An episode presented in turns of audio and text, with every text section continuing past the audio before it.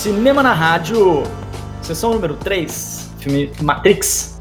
É o seguinte, eu falei com o Bruno, antes da gente começar essa live aqui, que a gente, a gente precisava de pelo menos umas três ou quatro lives só para esse filme, né? A quantidade de conteúdo que a gente tem para trocar sobre esse filme, tanto do ponto de vista cinematográfico quanto do ponto de vista psicológico, é absurda, não tem condição. Esse é um dos filmes, assim, mais, na minha opinião, mais densos que a gente poderia ter para poder falar. É, eu estou preocupado, né, que tanto tempo que a gente vai ter para poder falar de tudo que a gente está afim de falar, porque eu sou muito empolgado para conversar sobre Matrix e para conversar sobre o conteúdo desse filme. Porque cada vez que a gente vê, a gente vê detalhes diferentes, né?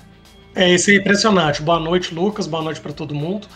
E filmes bons, é impressionante como que quando revistos a gente sempre encontra coisas novas. Eu vi pela, eu não sei se foi a terceira ou quarta vez o filme no final de semana, e é impressionante, né, cara? Cada vez que eu vejo, parece que eu tô vendo pela primeira vez de novo. É impressionante a quantidade de coisas que, que são mobilizadas na hora que a gente está em contato com a Matrix. É, eu, como sou um fissurado, né, Lucas, eu não sei nem falar quantas vezes eu já vi. Você viu pela terceira ou quarta, eu nem sei. bom demais, bom demais. Bruno, vamos começar logo da sinopse, porque eu falei com o pessoal que a gente, a gente vai durar hoje aqui mais ou menos umas 3, 4 horas. O Instagram ele vai derrubar a gente uma vez, a gente vai voltar depois ele vai derrubar de novo, né? Não, mas vamos lá. Vamos começar com a sinopse pra gente bolar aqui o filme, porque tem coisa pra caramba pra gente conversar. Diga aí. Beleza. Ou, a, ou o Instagram derruba a gente ou a própria Matrix, né, Lucas? Pode ser que aconteça, né? Vai. Você viu que a gente já fez. Eu não sei se o pessoal teve a oportunidade de ver os nossos stories aí, mas eu e o Bruno, a gente já. Entendeu? A gente já tá aqui na. na no... eu já olho pro Bruno, só vejo códigos, entendeu? Então, mais ou menos Foi nesse ponto aqui. Histórias de altíssimo nível, né, Lucas? Muito bom e obrigado por você ter me passado o filtro. Show de bola. Manda ver a sinopse, Bruno.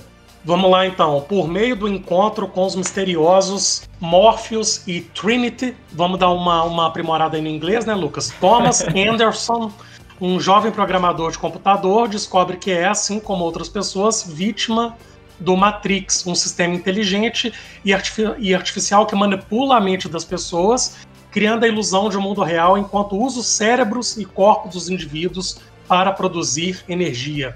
Morpheus, entretanto, está convencido de que Thomas é Neo, o aguardado Messias capaz de enfrentar a Matrix e conduzir as pessoas de volta à realidade e à liberdade. Show de bola, né? Quem olha assim de fora fala: caramba, vai ser uma coisa, uma, uma grande viagem. Na hora que você assiste o filme, a viagem é muito maior do que você imaginava, né? Exato. Pela sinopse já dá a ideia de algo bem diferente, e ao ver o filme é muito mais diferente do que a própria sinopse traz, sem dúvida. O Bruno, e a crítica? O que, que você viu aí do filme? Apresenta aí os sites que normalmente você lê, para o pessoal estar tá mais ou menos inteirado, né? E conta pra gente um pouquinho da crítica aí, o que, que você viu.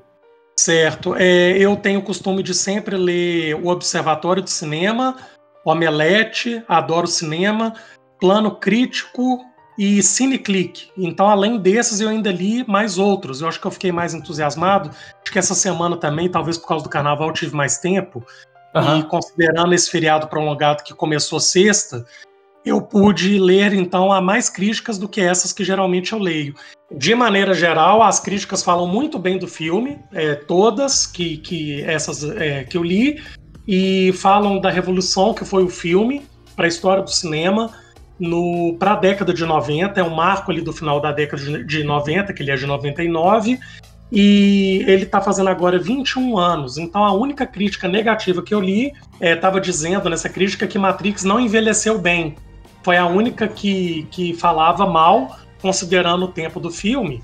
E passado aí o aniversário de 20 anos de 2019, é, segundo a crítica, o filme não envelheceu bem porque a jornada do herói, que é um, um, um, um tema interessante aí para quem gosta uhum. de cinema, a gente pode falar disso em outro momento, ela, segundo a crítica, não é muito bem construída, a jornada do herói do Neil, e pode, nos dias de hoje, ficar uma má representação desse herói que tem uma jornada relativamente fraca e sendo homem. Aí, com tudo que a gente sabe, né, Lucas? Com tudo hum. que a gente está acompanhando, com essas discussões atuais importantes de machismo, misoginia e tudo, a crítica então não considera que o filme estaria atualizado.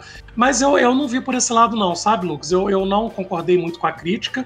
Não acho que o filme tenha envelhecido mal, não, muito pelo contrário. Então, eu fico com as outras que eu li que elogiam muito o filme e com tudo que ele trouxe contribuiu pra gente.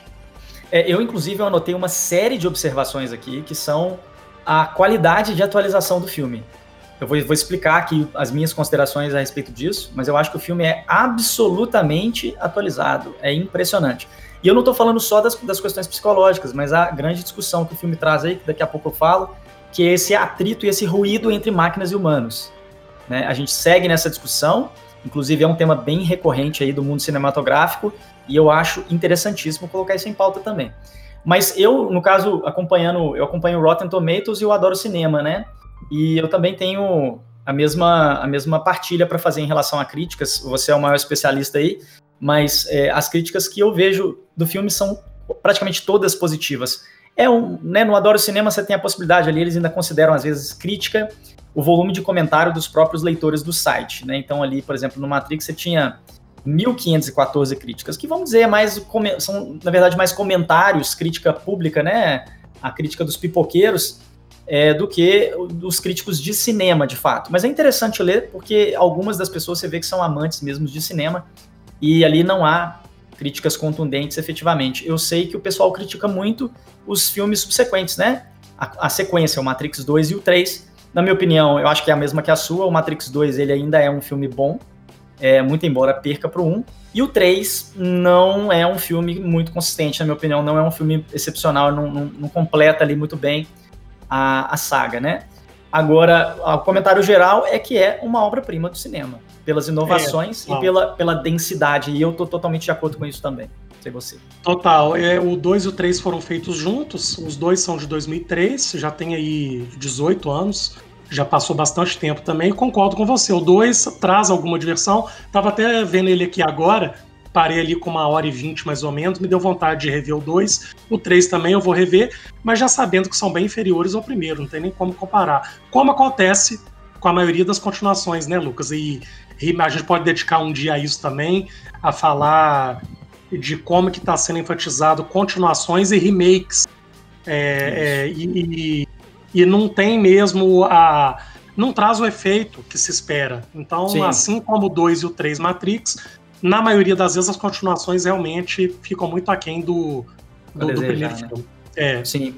A Vanessa, que é a, a fiel escudeira aí da, da, do cinema na rádio, tá comentando mesmo. O 3 é bastante confuso, eu concordo. Eu acho o 3 um pouco confuso. O enredo ele não é tão bem amarrado quanto nos outros filmes. Né? Acho que essa é uma observação importante. Bom, as minhas. Vou, vou, vou já comentar aqui com você as minhas impressões gerais, porque a gente sempre está fazendo um pouquinho desse trajeto, para quem está conhecendo agora o projeto aqui, a gente sempre dá uma passada no início ali, sinopse crítica, e a gente fala as nossas impressões do filme, as nossas impressões pessoais, né?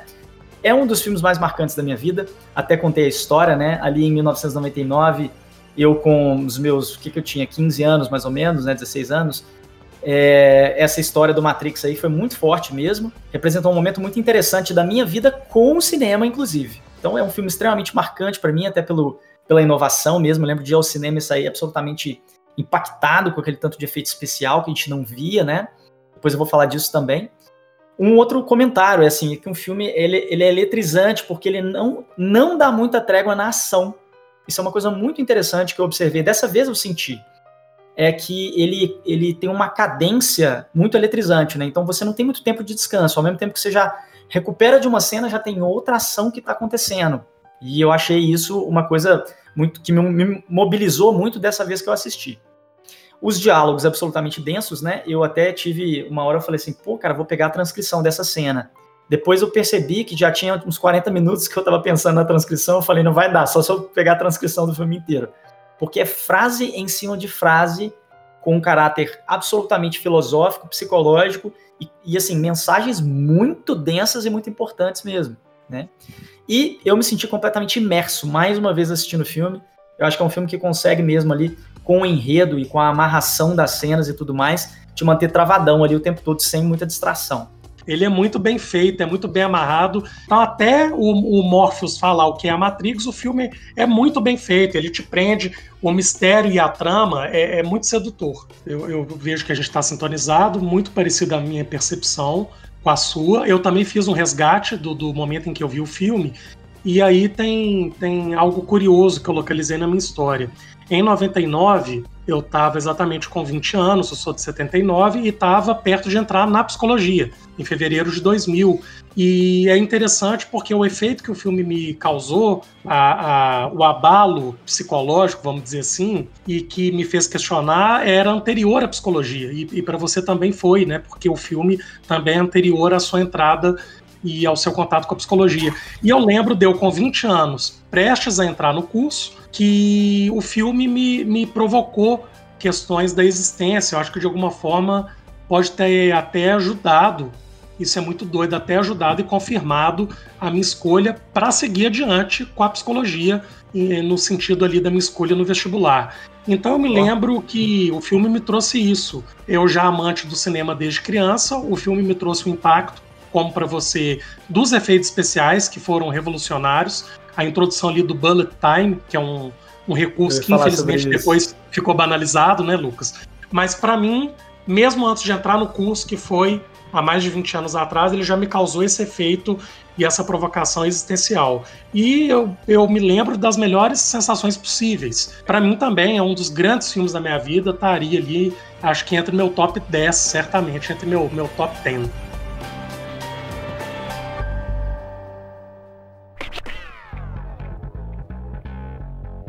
E é legal ali, olha só, a gente tem aqui dois comentários, né? A Elmácia, a Elmácia falou que venceu a resistência dela com ficção científica e se surpreendeu. Eu achei isso bem interessante o comentário, porque a gente surpreende mesmo, se você tá aberto, né? E o uh, Gu Costa RS falou que não é da área, mas Matrix é um filme muito bom para estar no top 10. Então, então isso é bom a gente saber também, porque é, significa realmente que outras pessoas também têm um apreço aí pelo filme, né? É, cara, eu achei assim que fora isso, por que, que eu acho ali também que a, o Matrix ele tem uma, uma importância, né? Porque nessa época era uma época que você já tinha uma movimentação muito forte com tecnologia. E muito embora essa discussão de tecnologia ela já estava precedente no cinema, já existiam outros filmes que estavam falando sobre isso. Nessa virada dos anos 2000, inclusive, tinha lá o terror da maioria das pessoas, que era o bug do milênio, né? A grande, olha para você ver o nível de preocupação como é que muda, porque a grande preocupação daquela época era o relógio dos computadores, cara, darem uma pane na virada do, do milênio e todo mundo ficar bagunçado com os calendários. Vê se isso é preocupação, cara. Porque você podia ir lá depois acertar o relógio. não sei porque todo mundo fez um fuzuê tão violento com esse negócio, né? Mas tinha aquela preocupação, o bug do milênio. Você lembra disso? Era um negócio meio. Lembro. Lembro demais, inclusive, da gente escutar muito sobre o fim do mundo. E as pessoas ficavam, ficavam esperando o mundo acabar na virada de é. 99 para 2000, sendo que, na verdade, a virada do milênio foi de 2000 para 2001. Aí, Sim. como não aconteceu nada quando os anos 2000 entraram, todo mundo falou: beleza, estamos salvo. Sem nem sequer pensar que o possível fim do mundo ainda poderia estar por vir no final de 2000.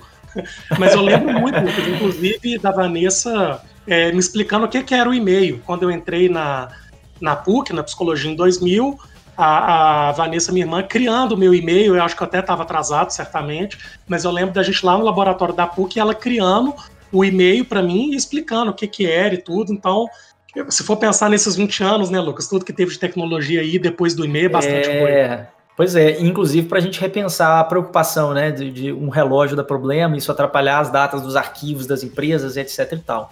Mas eu, eu fiquei pensando isso, né, assim, que era um momento importante ali também, de uma virada tecnológica, né, estava acontecendo. Mas, cara, depois eu pensei que essa referência e esse, essa, não só essa fantasia, como essa representação dessa fantasia, dos ruídos entre máquina e homem, e tecnologia e homem já acontece já aconteciam há muito, te há muito tempo, né? E o cinema, enquanto arte, ele é uma representação dos nossos dilemas também. Então isso já estava precedente. Eu fiz até uma listinha aqui de alguns filmes que eu me lembrei, é, que são filmes que retratam esses problemas que aconteceram antes do Matrix e depois do Matrix, né? Então aqui eu coloquei aqui, né? Começa lá em é, o filme de 68 que é o Uma no espaço, né? Que tem uma nave que é enviada para Júpiter e aí essa nave de repente ela é controlada por um computador que começa a, a exterminar a, a, tripulação, né? Aí você tem o Blade Runner de 82, né? Que o Harrison Ford ele é lá um, um cara que ele caça androides e esses androides ele, eles chamam de replicantes no filme, né?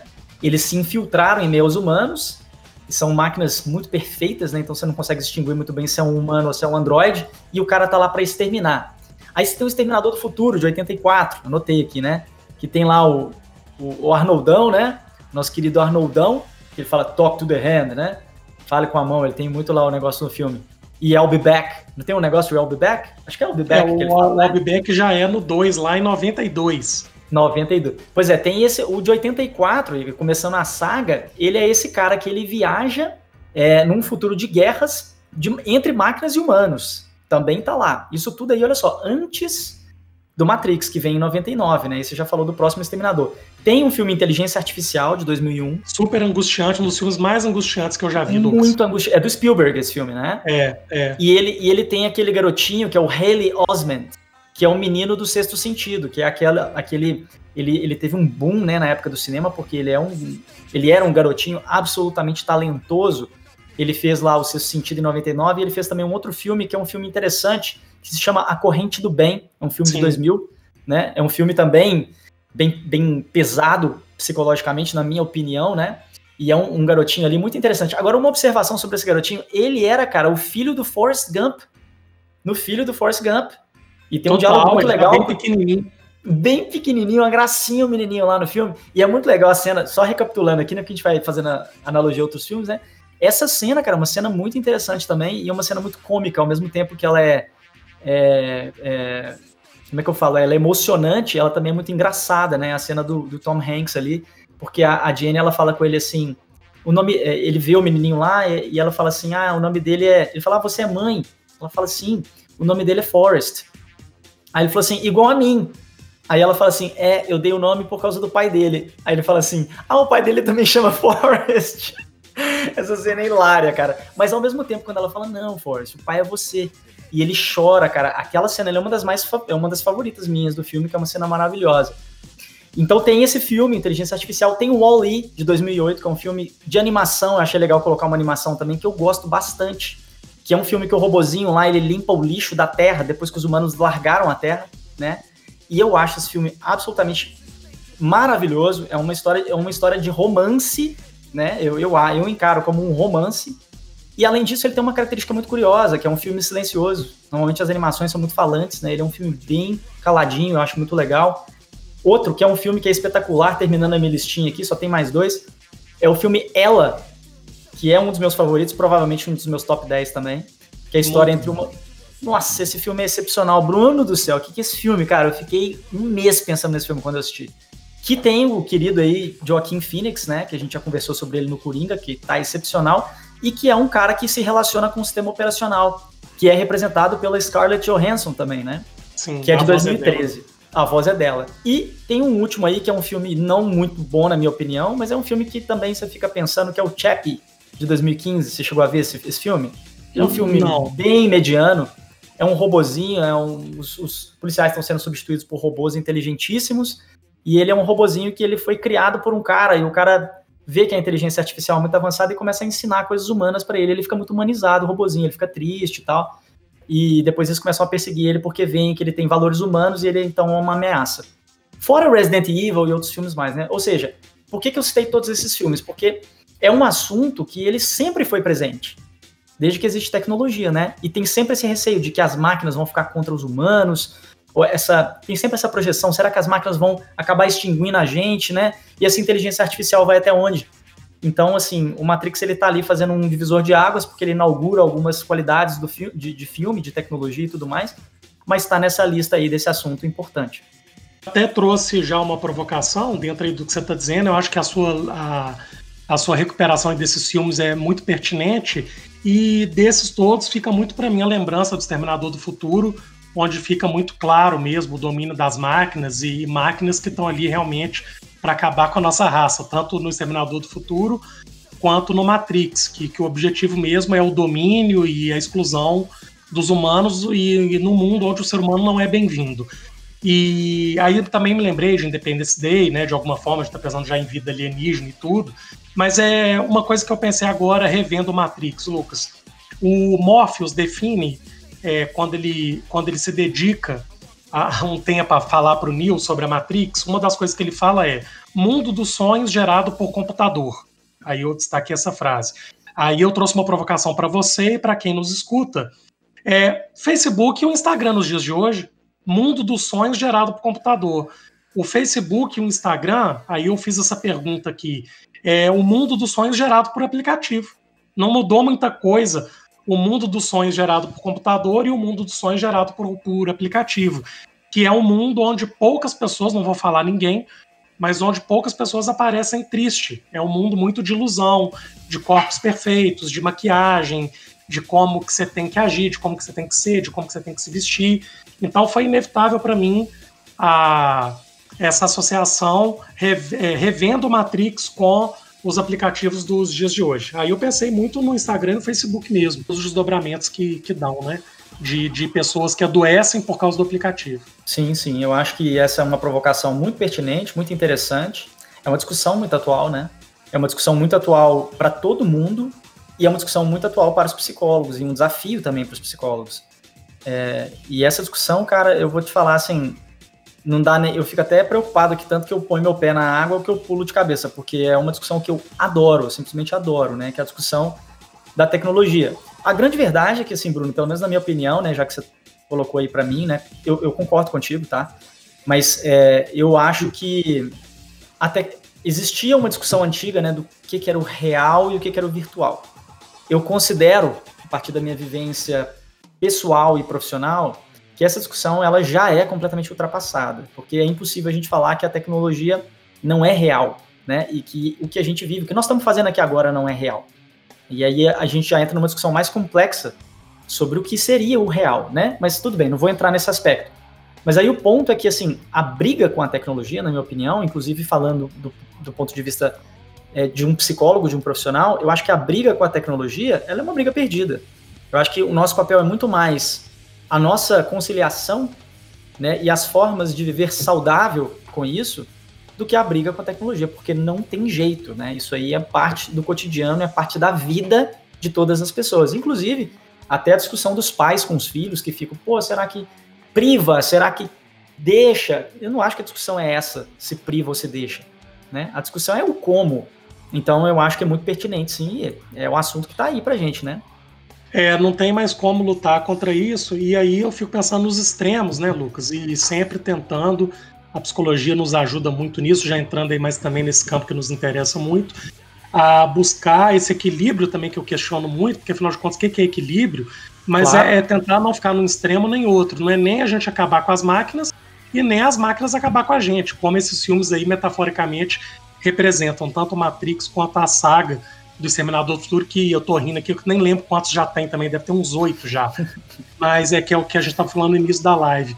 Mas é nem a gente acabar com as máquinas e nem ela com a gente. É como conviver pacificamente, já que, concordando com você, não tem como pensar no mundo sem elas. É impossível.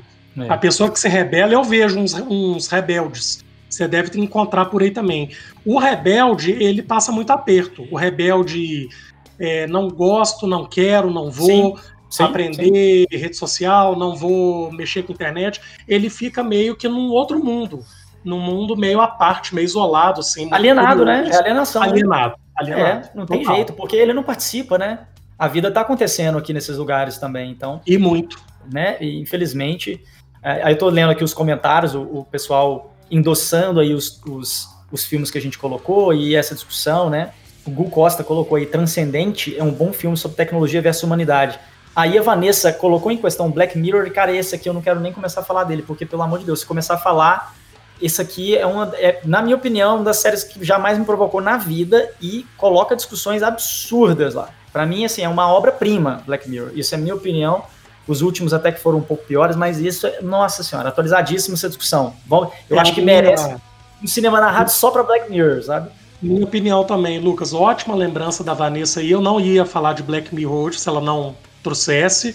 E eu, eu deliro com Black Mirror, assim, eu sou apaixonado e uma série que causa extremo desconforto, angústia. Muito, muito. Muitas pessoas não conseguem ver, para ali no primeiro episódio da primeira temporada, que já é muito impactante. Mas sim, podemos dedicar aí depois, pegar um episódio ou, ou a própria série para falar, porque eu sou fissurado. Eu, eu também sou fissurado. O Gustavo tá lembrando aí, o psicólogo Gustavo Andrade, vocês podem ver o comentário. O Gustavo é o idealizador da Rádio Self, tá, gente? E ele tá lembrando que há um episódio produzido, que eu inclusive tive a honra de participar, o episódio número 1 um da Rádio Self, que a gente conversa sobre tecnologias e psicologia. é uma discussão muito atualizada também. A gente fala sobre várias dessas, várias dessas coisas, e inclusive eu me deixei navegar por mares bem turbulentos ali é, para falar sobre é, questões que eu acho que estão até chegando aí. E aí, Bruno, a sua provocação é muito boa, mas tem também provocações muito atuais, né? Sobre, por exemplo, que o filme ali, Dilema das Redes, coloca, né? Que seria uma espécie de, de condição onde a gente está muito submetido a uma, uma seleção, né? A gente tá, estaria, de uma certa forma, o filme até vende isso um pouco, né? Uh, como se a gente tivesse. O filme não é um documentário, né? Como se a gente tivesse sendo efetivamente manipulado uh, por um controle que é exercido sobre nós. Eu acho que o filme ele tem um, um, certo tom meio sensacionalista, tá? Já vou até dar minha opinião. Mas é uma discussão muito interessante que, na verdade, muita gente viu e comentou, mas essa discussão já tinha sido começada por um outro filme, que se chama, quem não viu ainda, se chama Privacidade Hackeada, que é um documentário também, que já falava as coisas que o Dilema nas, redes fala, mas é a história da Cambridge Analytica, que foi a empresa financiada pela campanha do, do Trump, né, para poder atingir o público-alvo do Trump, né, e bombardear esse público com certos, certas notícias ali, que na verdade nem foram fake news, mas que foram montadas e organizadas para reforçar opiniões que eles já tinham. E isso gerou uma polêmica absolutamente enorme, uma polêmica global, que culminou em uma lei, que hoje é uma lei global, né, que é a LGPD, que é uma lei de proteção de dados, já que essas plataformas, o Instagram, o Facebook, não podem passar mais os seus dados é, de forma tão natural né, para outras plataformas e fazer, deixar acontecer o que aconteceu. O Facebook não foi indiciado porque ele não cometeu, na época, não tinha cometido nenhum crime, não tinha nada que regulamentava isso. Então, essa é uma discussão muito atual. E é um outro ponto, né? Que é, o, que é uma discussão ainda entre humanos e máquinas, porque aí é, entra muito no campo da ética, né, cara? É muito difícil isso. Quer dizer, esse filme ele coloca uma discussão que é assim: será que a, a, a eleição ela foi mesmo democrática? Isso é uma coisa muito bizarra de você pensar, né? Pô, não foi democrático, mas fui eu que votei. Ué, mas se só me mostraram um lado da moeda, como é que foi democrático, né? É, e a, a lembrança desses documentários é importante. Eu estou pensando aqui no, no Dilema das Redes, que é um filme bem feito, um documentário bem feito, mesmo com esse aspecto sensacionalista que você traz, que eu concordo, que é um, um documentário que mescla a realidade com a ficção. Estou me lembrando aqui, porque quando tá lá o ator que, que representa três papéis diferentes, tem essa parte mais da ficção, e quando mostra realmente os ex-funcionários da, da Apple, do Instagram, do Facebook, é o dado da realidade. E tem aquela parte da ficção mesclado com dados da realidade. Bem interessante. E para quem não viu, pode Compensa. encontrar na Netflix depois, né? É o Dilema das Redes. E vale a pena, né? Assim, independente de qualquer crítica, é um, é um filme, é um documentário muito atual e que ele traz, de certa forma, um tom crítico para as pessoas a respeito do que elas estão fazendo, né? E de, de como as redes elas podem ser prejudiciais. E pensando aí na essência do Matrix, né, Lucas, vem com essa questão de que eu vejo que as sentinelas lá do Matrix, que, que tentam destruir o ser humano e dominá-los, e, e, em parte conseguem realizar esse objetivo, muitos humanos, muitos de nós se deixam ser dominados por máquinas, pelo, pelo aplicativo, pelo celular, e, e não estamos tão distante, metaforicamente falando, ah, de estar nesse domínio. E aí a gente cai na, na essência da, da pergunta principal do filme. Eu anotei aqui também para dividir com você e com os ouvintes, Lucas. O filme circunda uma questão principal que é a questão da, da liberdade. É, é, logo no início do filme é dito o seguinte: é a pergunta que nos impulsiona. E o filme fala o tempo todo em libertar a mente.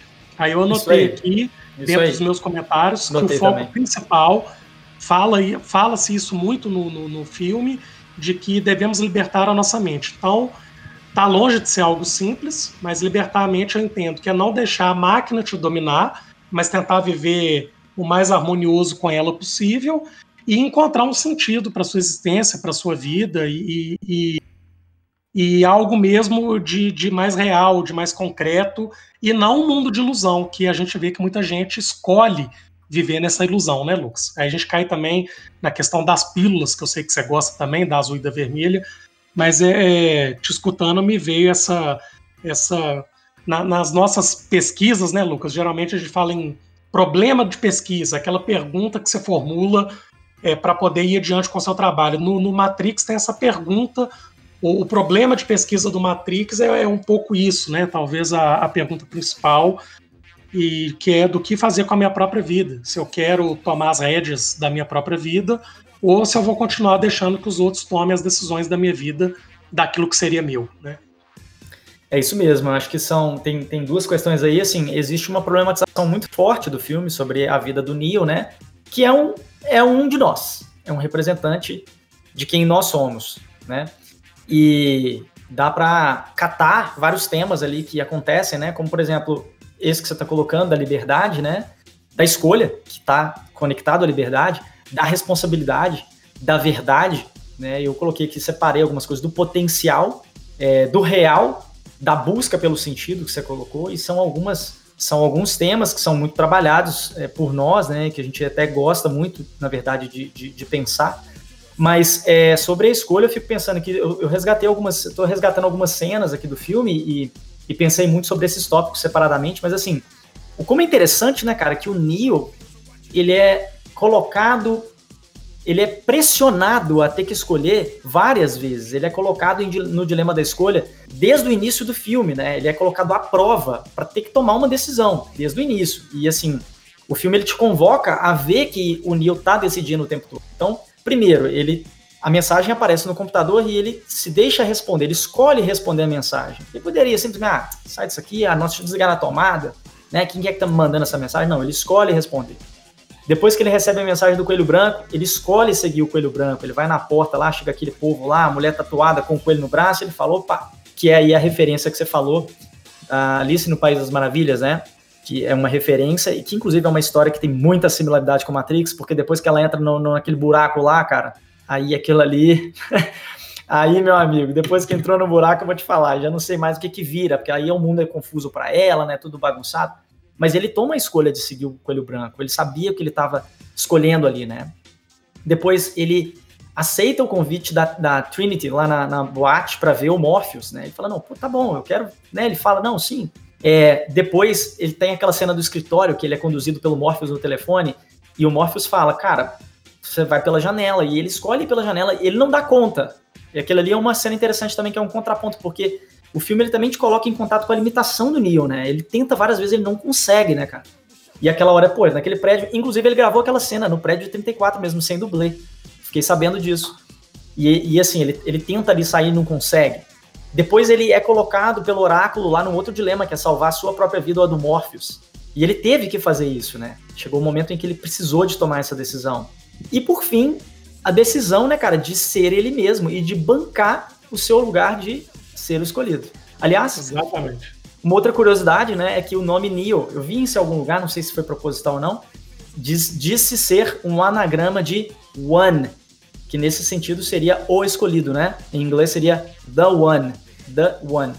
Então, é, enfim, ele escolhe por si, ele para de deixar o mundo levar e ele fala, não, tá bom, então vou bancar esse negócio aqui, eu sou o cara mesmo então? Então vamos ver o que, que, que, rola nesse negócio, né?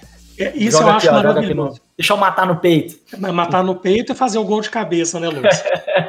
Isso eu acho maravilhoso. Você trouxe aí para mim o, o, o, aspecto filosófico central. Eu sei que você gosta muito de, de, de, filosofia, e não acho que é o objetivo aprofundar agora, mas pensando na filosofia humanista, ele até então tinha um sentido que vinha de fora.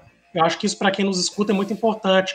O sentido, e até falei disso no capítulo lá do meu livro, quando eu escrevi sobre o filme, até acho que, que hoje, é, não é que eu desvalorizo o que eu escrevo, não, mas acho que hoje, já passando mais de 10 anos, acho que eu poderia ter feito um texto bem melhor, mas é, o sentido vem de fora.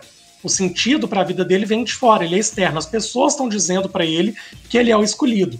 E aí, como você muito bem colocou, depois de um certo tempo, ele resolve se apropriar e ele mesmo encontrar esse sentido dentro dele.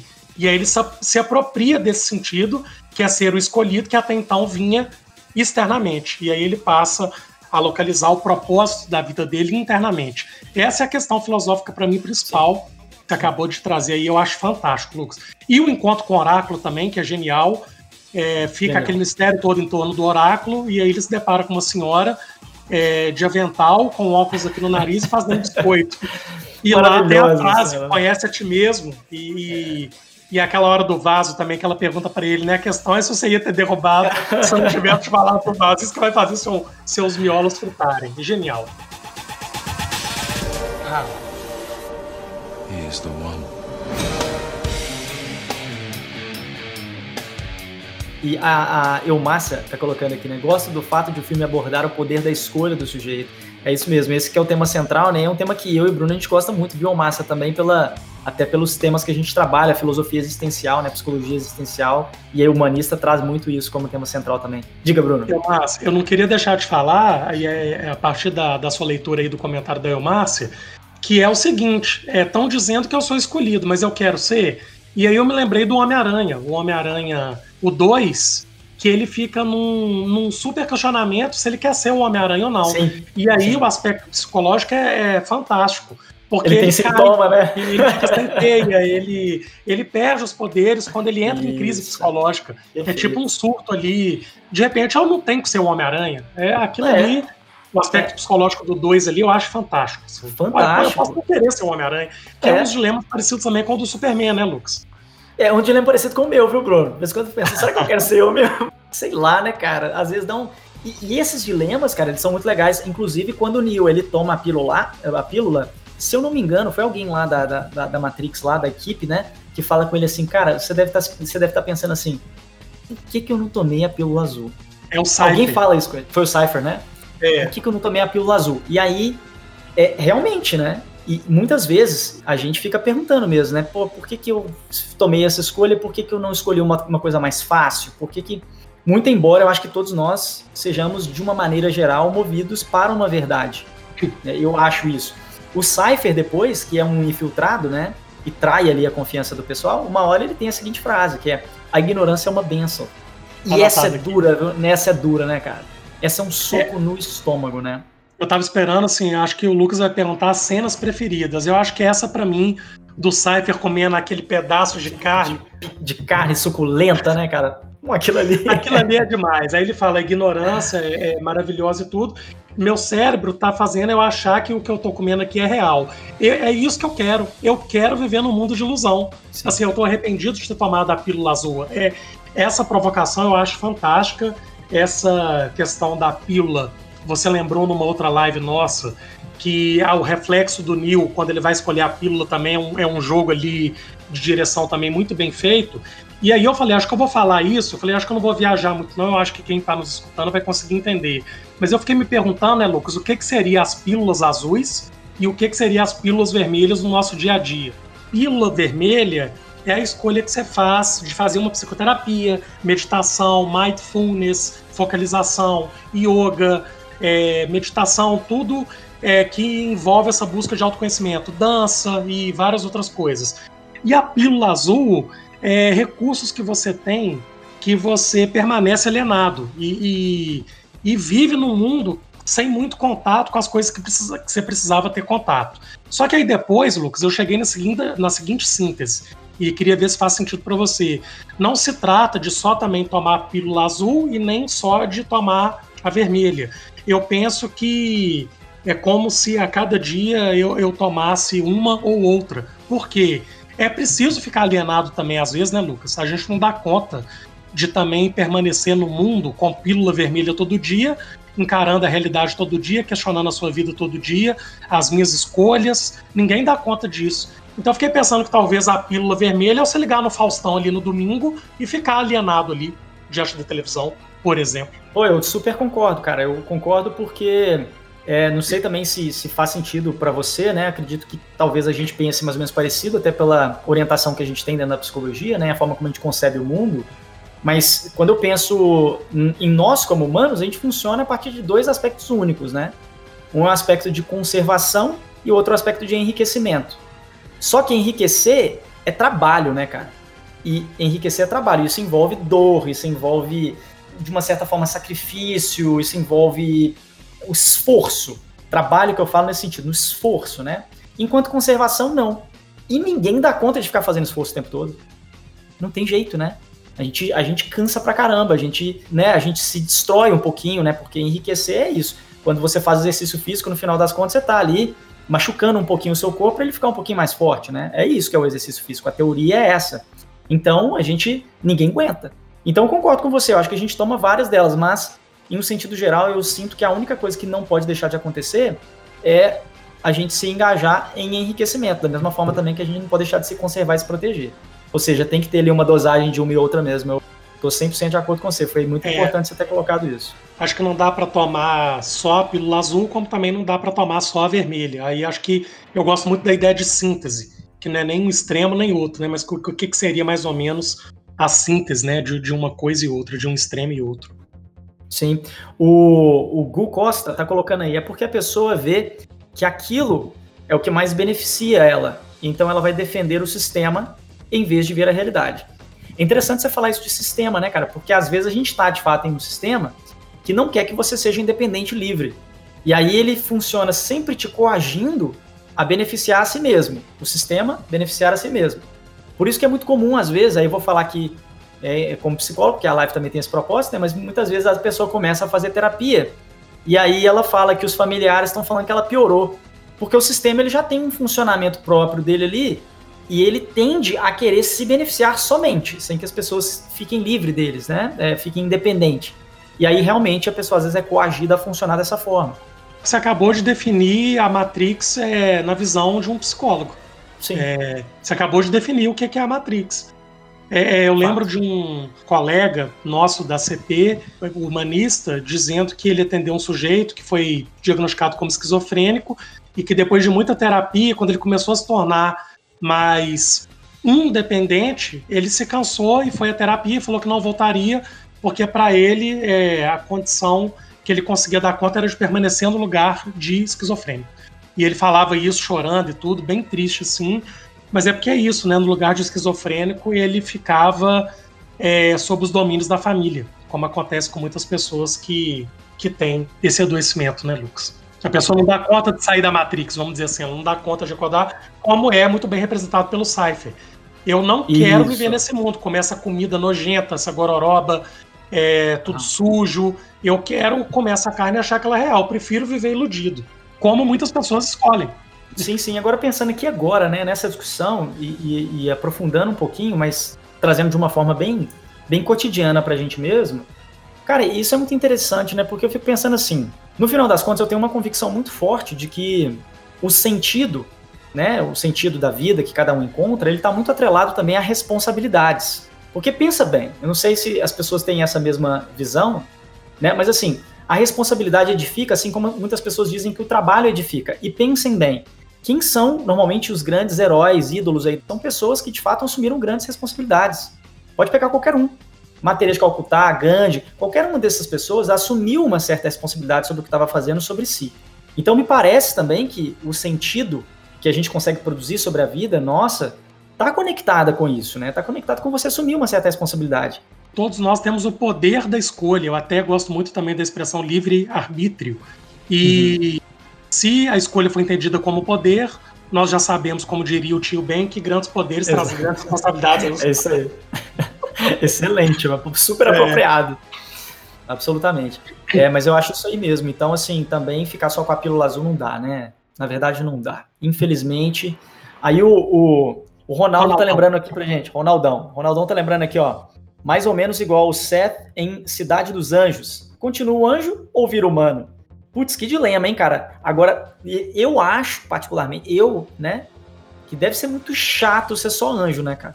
Eu teria o mesmo dilema, com certeza, porque não tem nada mais não tem nada mais vivo que essa tensão vital, né? Enfim. Foi ótima lembrança aí do meu pai, grande Ronaldão, e o texto que eu escrevi do Matrix é um paralelo com Cidade dos Anjos. Então, ah, o mesmo é texto que eu falo do Matrix é o mesmo texto que eu falo de Cidade dos Anjos, onde eu abordo a questão da escolha e trago esse dilema aí do Seth, né, que é o Nicolas Cage, representado pelo Nicolas Cage, que fica na dúvida de se tornar humano ou não e depois das consequências de ter escolhido se tornar humano.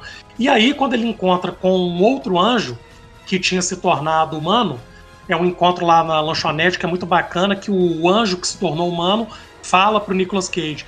Deus deu a esses panacas, ele chama os seres humanos de panacas, o maior dom de todos, e ele não ia dar pra gente, que somos servos direto dele.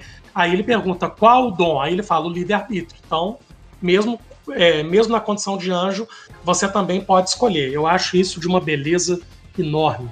Até porque é Cidade sim. dos Anjos é meu filme preferido. Esse sim, tá, Lucas? É o meu top one de todos. é o Cidade é mesmo? Oh, é. Que legal. Esse eu legal. sou fissurado mesmo. Adoro. Muito bom, bom saber, cara. Bom saber. Eu preciso rever, inclusive. Eu vi esse filme tem muito tempo. A Elmárcia falou: abraçar a, a verdade pode ser um processo doloroso, sem dúvida. E o Sandro colocou: penso que a escolha pela pílula azul também se dá pelo fato de nem todo mundo dar conta da realidade. Verdade? Sensacional, ótimo. É isso mesmo. Eu acho que eu até baguncei as, as pílulas, né, Lucas? Mas acho que o sentido ficou, né? Acho que quando eu falei de, de ligar numa coisa considerada banal, isso seria a pílula azul e não a vermelha, né? Acho que eu troquei, mas acho que o sentido é. foi passado. Sim, e muitas pessoas ficam tomando a azul todo dia porque nem sabe que estão tomando pílula. É pior ainda. Eu vejo isso, pessoas isso. que eu encontro que nem se dão conta da sua condição, das suas dificuldades, do seu jeito de Sim. ser. Eu encontro muitas pessoas que não têm consciência de si mesmo e de defeito, do que pode melhorar, que bate na cama, dorme cansado depois de um dia de trabalho e não se questiona sobre absolutamente nada e vive essa vida mecanizada de acordar, trabalhar e aí consequentemente é, casar, ter filho, não que isso seja ruim, mas dentro daquilo que a sociedade espera também, que você faça na sua vida e sem proporcionar e abrir espaço para algumas reflexões que só a pílula vermelha traria, vamos dizer assim. Tem muitas pessoas que vão ficar tomando azul pro resto da vida. É o que você falou, né? Ele está movido por critérios externos, né? Não é necessariamente o que ele está fazendo, mas o motivo pelo qual ele está, né? Exato. É, até eu lembro aqui de colegas de trabalho trazendo e dividindo alguns medos, e eu falei, agora eu vou matar a pau com a psicologia. Tomando café, eu falei, agora eu vou mandar bem demais, vou mostrar a psicologia, e aí tentei provocar de onde estaria a origem dessa mesa, é, desse medo.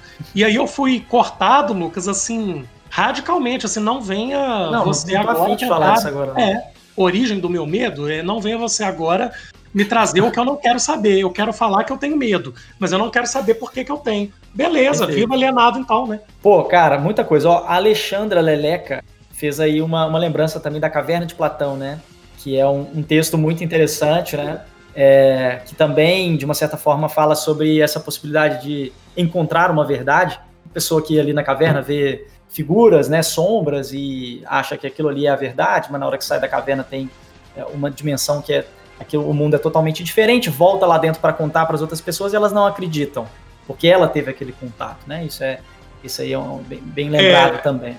Algumas críticas que eu li falam que o despertar do Neo é, que você trouxe aí, que até quando ele passa a encontrar o sentido, o propósito é, dentro dele mesmo e não mais externo, é diretamente uma associação com o mito da caverna. É, eu li isso em alguns lugares, né? Boa lembrança aí da, da participante, e, e, é isso mesmo, né? O despertar do Neo ele é diretamente associado com o mito da caverna do nosso grande amigo Platão. O Gustavo colocou de novo, Gustavo Costa. Mas vale a pena lembrar que além de ter pessoas que vão defender o sistema, haverá pessoas que nunca pensaram em algo do tipo. Pensar em algo que nunca pensou é meio difícil. Cara, concordo, só que existe essa mobilização, né? Que é a busca por você mesmo, né? E pelas suas próprias verdades. E você vê que o Neo, no final, ele não sabia que existia Matrix. Então, esse exemplo se aplica a ele, né? Quer dizer, ele não tinha, ele não sabia que existia Matrix, mas ele, ele sabia e ele sentia, até porque a gente tem uma fonte muito forte, que é a nossa fonte organísmica, né? O corpo também te mobiliza para certas coisas. Ele sentia que alguma coisa estava diferente naquele negócio Exato. e ele precisava buscar. Então, concordo contigo, realmente às vezes pensar em algo que nunca se foi pensado é difícil, mas a gente a gente tem a gente é muito rico em termos de recursos internos e às vezes eles vão colocando né, o, o organismo vai se manifestando também para guiar alguns passos que a gente dá. E isso foi isso que aconteceu com o Neo, né? Aliás, essa busca, eu acho que o filme é muito sobre isso também, né, Bruno? Assim, é uma busca pela verdade, uma busca pelo potencial, uma busca pelo real. A busca por, como, como diria, né, acho que foi a Trinity que falou, né? É a busca por uma resposta. Não, aí depois foi o Morpheus. A busca por uma resposta, mas é a pergunta que nos move. Isso. Tem é, que nos... isso. É isso? É isso mesmo. Essa foi a primeira que eu notei aqui. E que o Gustavo trouxe aí, né, Lucas? É, é, é isso. Eu acredito que não tem como pensar em que nunca é, se pensou. Pode ser que pessoas fiquem a vida toda sem pensar em, em algo qualquer e passem uma vida toda alienadas. É super possível. Acho que é muito super triste. Possível. Eu acho uma vida muito triste, mas eu lembro até que uma vez eu vendo um programa é, as focas escalavam lá a montanha, acho que foi no Fantástico, e lá na montanha ela pulava em direção à morte. Eu falei, nossa, que vida triste das focas. Não, não queria viver desse jeito, não. Uma vida que você só tá vivendo para morrer o mais rápido possível.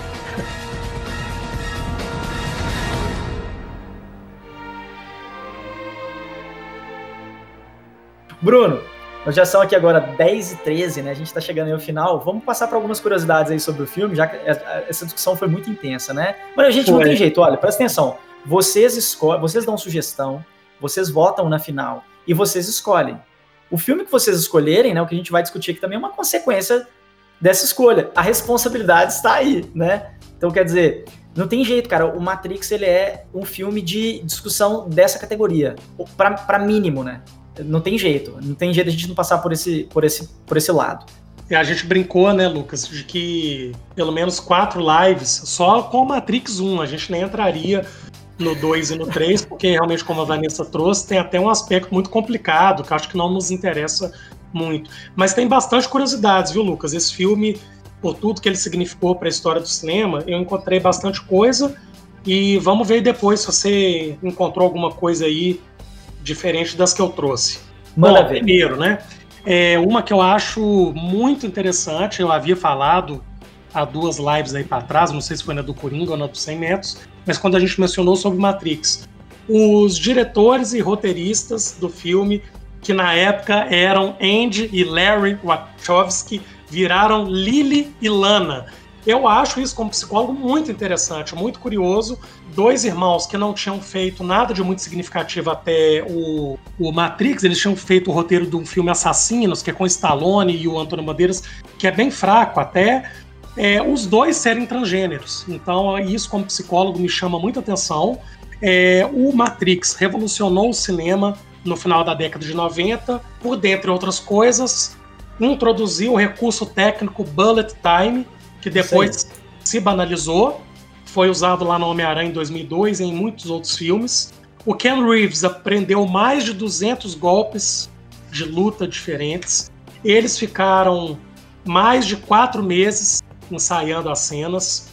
É, quando o Neil abre o livro para pegar o disquete, que é aquele grupo onde tem a menina com o coelho tatuado, ela o convida para ir esvaziar a cabeça um pouco, se divertir um pouco.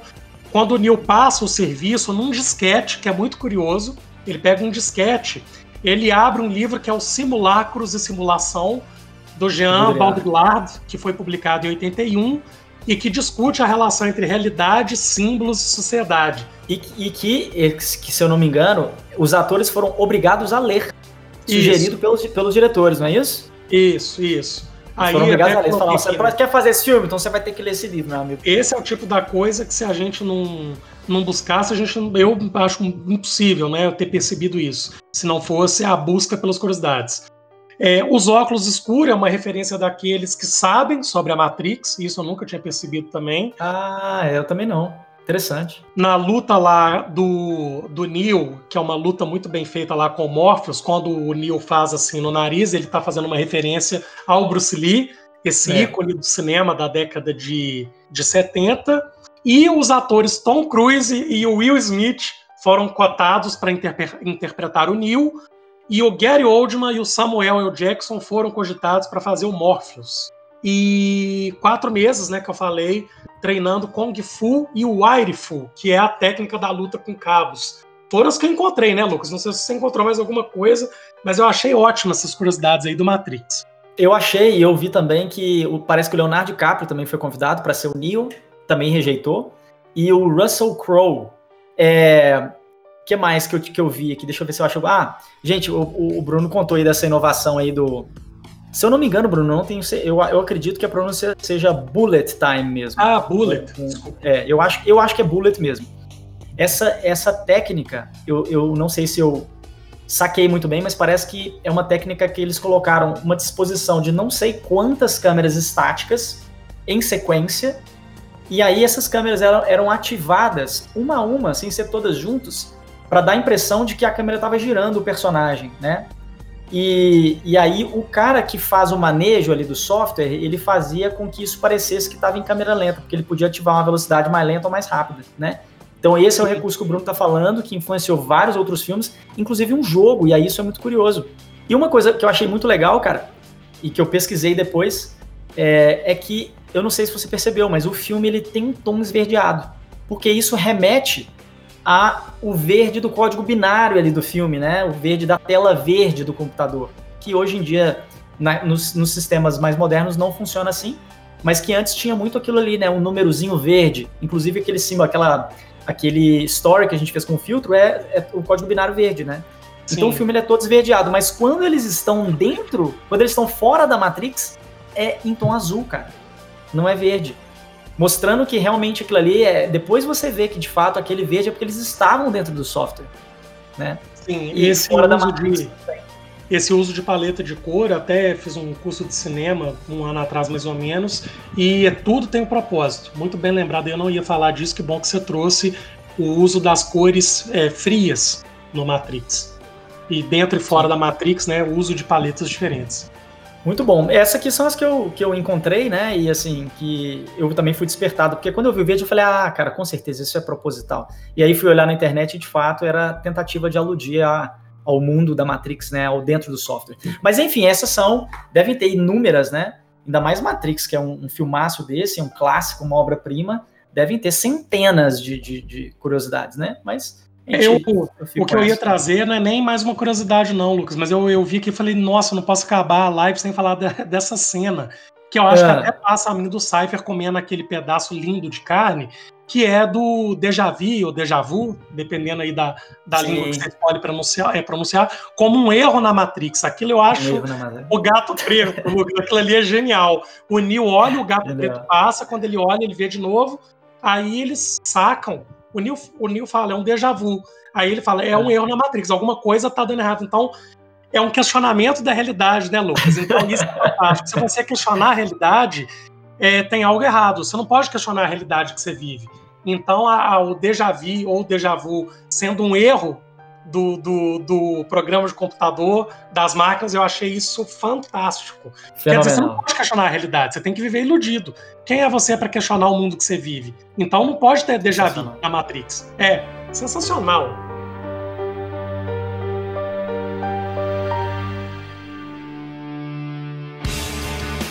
Espetacular!